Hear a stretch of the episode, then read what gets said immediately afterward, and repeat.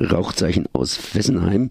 Nee, also schlimm ist es nicht, aber in Fessenheim, da ist das eine oder andere los. Äh, Fessenheim soll tatsächlich stillgelegt werden. So sieht es momentan aus, auch wenn da immer noch Zweifel existieren, weil diese Meldung ist ja nicht zum ersten Mal herausgegeben worden von uns und von anderen.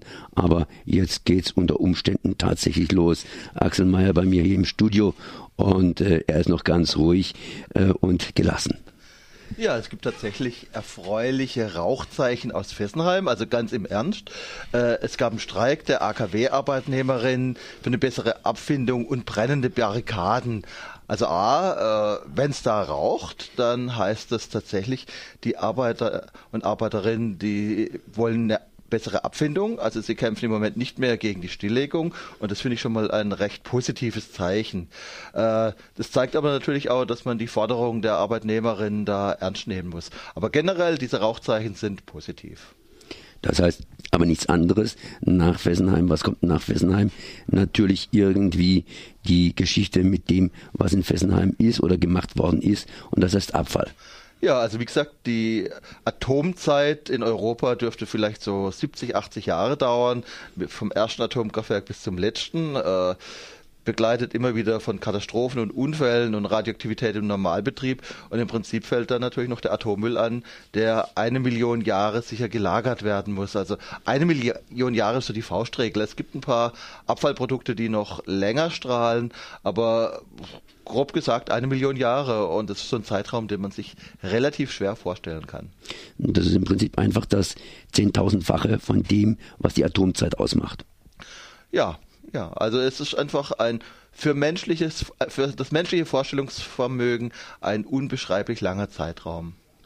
Heißt es jetzt, äh, wenn Fessenheim praktisch dicht gemacht wird, dass man sich ruhig zurücklehnen kann? Oder sollte man in den nächsten Monaten vielleicht äh, noch, bis es tatsächlich soweit ist, weiter demonstrieren bzw. die Augen und Ohren offen halten? Also ich gehe im Moment noch nicht sicher von der Abschaltung aus. Ich bin hoffnungsfroh, illusionslos. Wir wurden häufig genug beschissen und deswegen muss der Druck weiterhin aufrechterhalten bleiben. Also ich denke, wir werden sicher im Moment keine Großdemos oder keine Großaktionen machen, aber äh, es ist einfach sinnvoll, dass wir uns weiterhin zu Wort melden. Und wenn Fessenheim abgeschaltet würde, ich sage gezielt würde, äh, dann wäre ich dann ein bisschen beruhigter. Also A, es muss abgeschaltet sein. B, muss der Reaktorkern entleert sein und C müssen diese Nasskühlbecken, äh, in denen die Brettelemente drinstecken, die müssen entleert sein. Dann ist einfach mal 99 Prozent der Hauptgefahr vorbei. Dann gibt es immer noch viele, viele Probleme. Wie baut man das sicher ab? Wie kann man äh, die wie kann man die Strahlung im Abbauprozess für die Anwohner und Anwohnerinnen gering halten. Da gibt es ganz, ganz viele Probleme. Aber wenn diese drei von mir genannten Bedingungen erfüllt sind, dann sind zumindest mal 99 Prozent der Gaugefahr äh, beseitigt. Und das ja schon mal ein großer Fortschritt. Okay, machen wir einfach einen Haken dran. Hier im Dreieckland haben wir uns ja 77 beziehungsweise um die Zeit herum zusammengeschlossen im Kampf, im gemeinsamen Kampf gegen die AKWs im Süden irgendwo von Deutschland. Das heißt, bei uns hat es einigermaßen geklappt. Wir haben allerdings Fessenheim gekriegt und natürlich in der Schweiz auch Atomkraftwerke. Und wir haben jetzt die Abfallprodukte in Elsass, glaube ich, sollen keine Abfallprodukte gelagert werden. Allerdings in der Nordschweiz sollen die Abfallprodukte gelagert werden in sogenannten Endlagerstätten. Und das heißt, diese Millionen Jahre äh, bleiben bei uns dann erhalten. Ja, also einfach in Frankreich ist so, dass hinter den Vogesen in Bühr das atomare Endlager realisiert werden soll, was große Probleme bringt. Und in der Schweiz gibt es natürlich auch Pläne, ein atomares Endlager äh, herzustellen und zu errichten. Und da läuft im Moment gerade noch bis zum 9.3. die Vernehmlassung. Das ist so der Schweizer Begriff für dieses Genehmigungsverfahren und in diesem Zeitrahmen kann man Stellungnahmen abgeben. Und damit sind wir natürlich bei einem, ich sag's jetzt einfach, wie es ist, bei einem Scheißthema. Und zwar, es ist einfach relativ einfach zu sagen, wir wollen die alten Atomkraftwerke abstellen, wir wollen keine neuen Atomkraftwerke, äh, überhaupt keine Frage, große Übereinstimmung. Das Problem ist, der Atommüll ist da, und die Menschheit ist zu schlecht, um Atommüll dauerhaft oberirdisch zu lagern. Das ist einfach dieses äh, Phänomen. Das heißt, als BUND kann ich immer fordern, können wir immer fordern, Fessenheim abschalten, Betznau abschalten, äh, Leibstadt abschalten. Alles gut und sinnvoll, aber wir können uns nicht gegen ein Endlager wehren. Wir brauchen ein gutes Endlager. Und da sind wir einfach in einem großen Dilemma, weil einfach die Frage besteht, ist sind kleine Länder wie die Schweiz eigentlich überhaupt in der Lage, Atommüll zu lagern?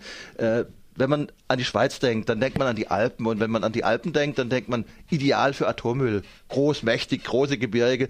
Aber die Alpen, die wachsen. Die Alpen, die wachsen. Und in einem Gebirge, das wächst, da gibt's Risse, Klüfte und Spalten. Da kann man kein äh, Atommüll für eine Million Jahre sicher lagern. Und jetzt gibt's eine ganz, ganz dünne Schicht Opalinuston in der Schweiz, 120 Meter dünn.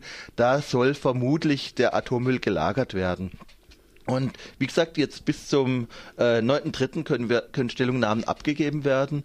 Und da haben wir als BUND hier in Freiburg wieder mal eine Fleißarbeit gemacht. Wir sammeln die Einsprüche. Wir haben einen Mustereinspruch geschrieben. Also Menschen, die Einspruch einlegen wollen, sollen auf unsere Homepage gehen, bei einer Suchmaschine eingeben BUND Freiburg oder Bund Südlicher Oberrhein, dann kommt man zu uns und dort ist eine Musterstellungnahme. Und da haben wir ein Muster geschrieben, das man per Mail oder per, per, per Brief an die äh, Behörden in der Schweiz schicken kann. Und äh, wir haben aber nicht nur unsere eigene Stellungnahme reingestellt, sondern wir sammeln die von verschiedenen Gruppen, Organisationen, von Gemeinden, von Landkreisen, äh, sodass man da einen Blick reinwerfen kann. Und man kann sich dort auch sehr gut über die Problematik dieser Atommüllendlagerung informieren. Und was soll das bringen? Du hast es ja richtig gesagt. Die schicken wir dann in die Schweiz. Wir sind hier in Baden, sprich Deutschland. Und die Schweiz ist ein ganz besonderes Ländchen. Das heißt, die Schweiz ist nicht mal in der Europäischen Union drin. Ja, also wir können uns beteiligen. Über die Sinnhaftigkeit kann man sich streiten. Also was ich einfach äh, immer wieder perfekt finde, sind die Durchsetzungsstrategien in der Schweiz. Also wir lieben und loben die Schweiz ja für ihre direkte Demokratie und da gibt es tatsächlich auch große Vorteile. Aber wenn ich mir das jetzt atompolitisch anschaue, äh, ich habe hier den Vergleich, ich habe Frankreich, Deutschland und die Schweiz. Äh, in Frankreich ist die Atompropaganda schlecht, zentralistisch. Da gab es mal eine Pressesprecherin in Fessenheim, bevor die was sagen durfte, musste die immer in Paris nachfragen. In Deutschland war die Pro-Atom-Propaganda mittelprächtig und in der direkten Demokratie läuft einfach die Propaganda besser. Also in einer direkten Demokratie weiß man, wie man die Menschen einseift. Und äh, also es gibt ganz viel, was für die direkte Demokratie spricht, aber bei Volksabstimmungen oder ähnlichem sind die Lanzen ungleich lang. Die Betreiberseite hat viel mehr Kohle und die Propaganda ist einfach besser. Und was ich erlebe in Sachen Atommüll Schweiz ist die Perfektionierung der Salamitaktik. Das heißt, diese Salami äh, hat irgendwann mal angefangen vor 30 Jahren, als man sich damit begonnen hat zu beschäftigen mit diesen Atommüll Lagerplänen und irgendwann in 30, 40 Jahren soll, soll das realisiert sein. Und bis dorthin werden von dieser Salami ganz, ganz feine Scheiben abgeschnitten. Das heißt also, man versucht, äh, die Debatte zu lenken, man versucht, äh, Entscheidungsprozesse zu atomisieren und auch die Sprache in diesen Genehmigungsverfahren ist sehr spannend.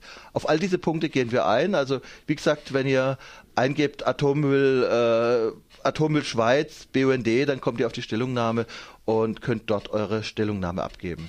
Ja, ja, aber, aber nochmal, warum soll ich in die Schweiz das Ding schicken? Kann ich damit was direkt beeinflussen oder nehmen das die Schweizer sozusagen, also das die Schweizer Anti-Atom-Bewegung äh, ja, als solches, als Munition an und sagen, hört mal, die Baden haben auch ihre Bedenken, die können wir auch nicht einfach hier denen das vor die Nase praktisch knallen. Also wir stimmen uns immer ganz intensiv mit der Schweiz ab, mit den Schweizer AKW-Gegnerinnen, die geben auch ihre eigenen Stellungnahmen ab, die findet man dann auch wieder auf unserer Homepage und das kann natürlich immer nur trinational und europäisch geschehen. Also im Prinzip ist der Radius, den wir jetzt hier diskutieren, viel zu klein.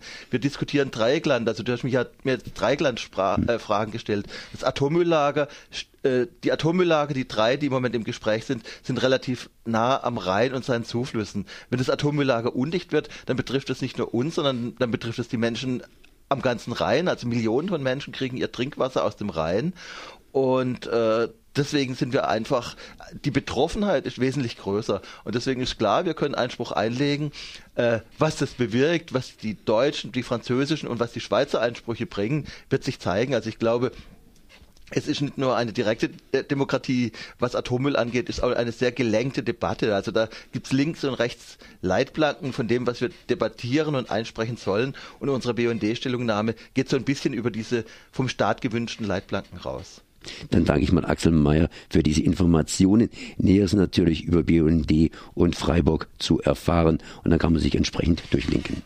Merci.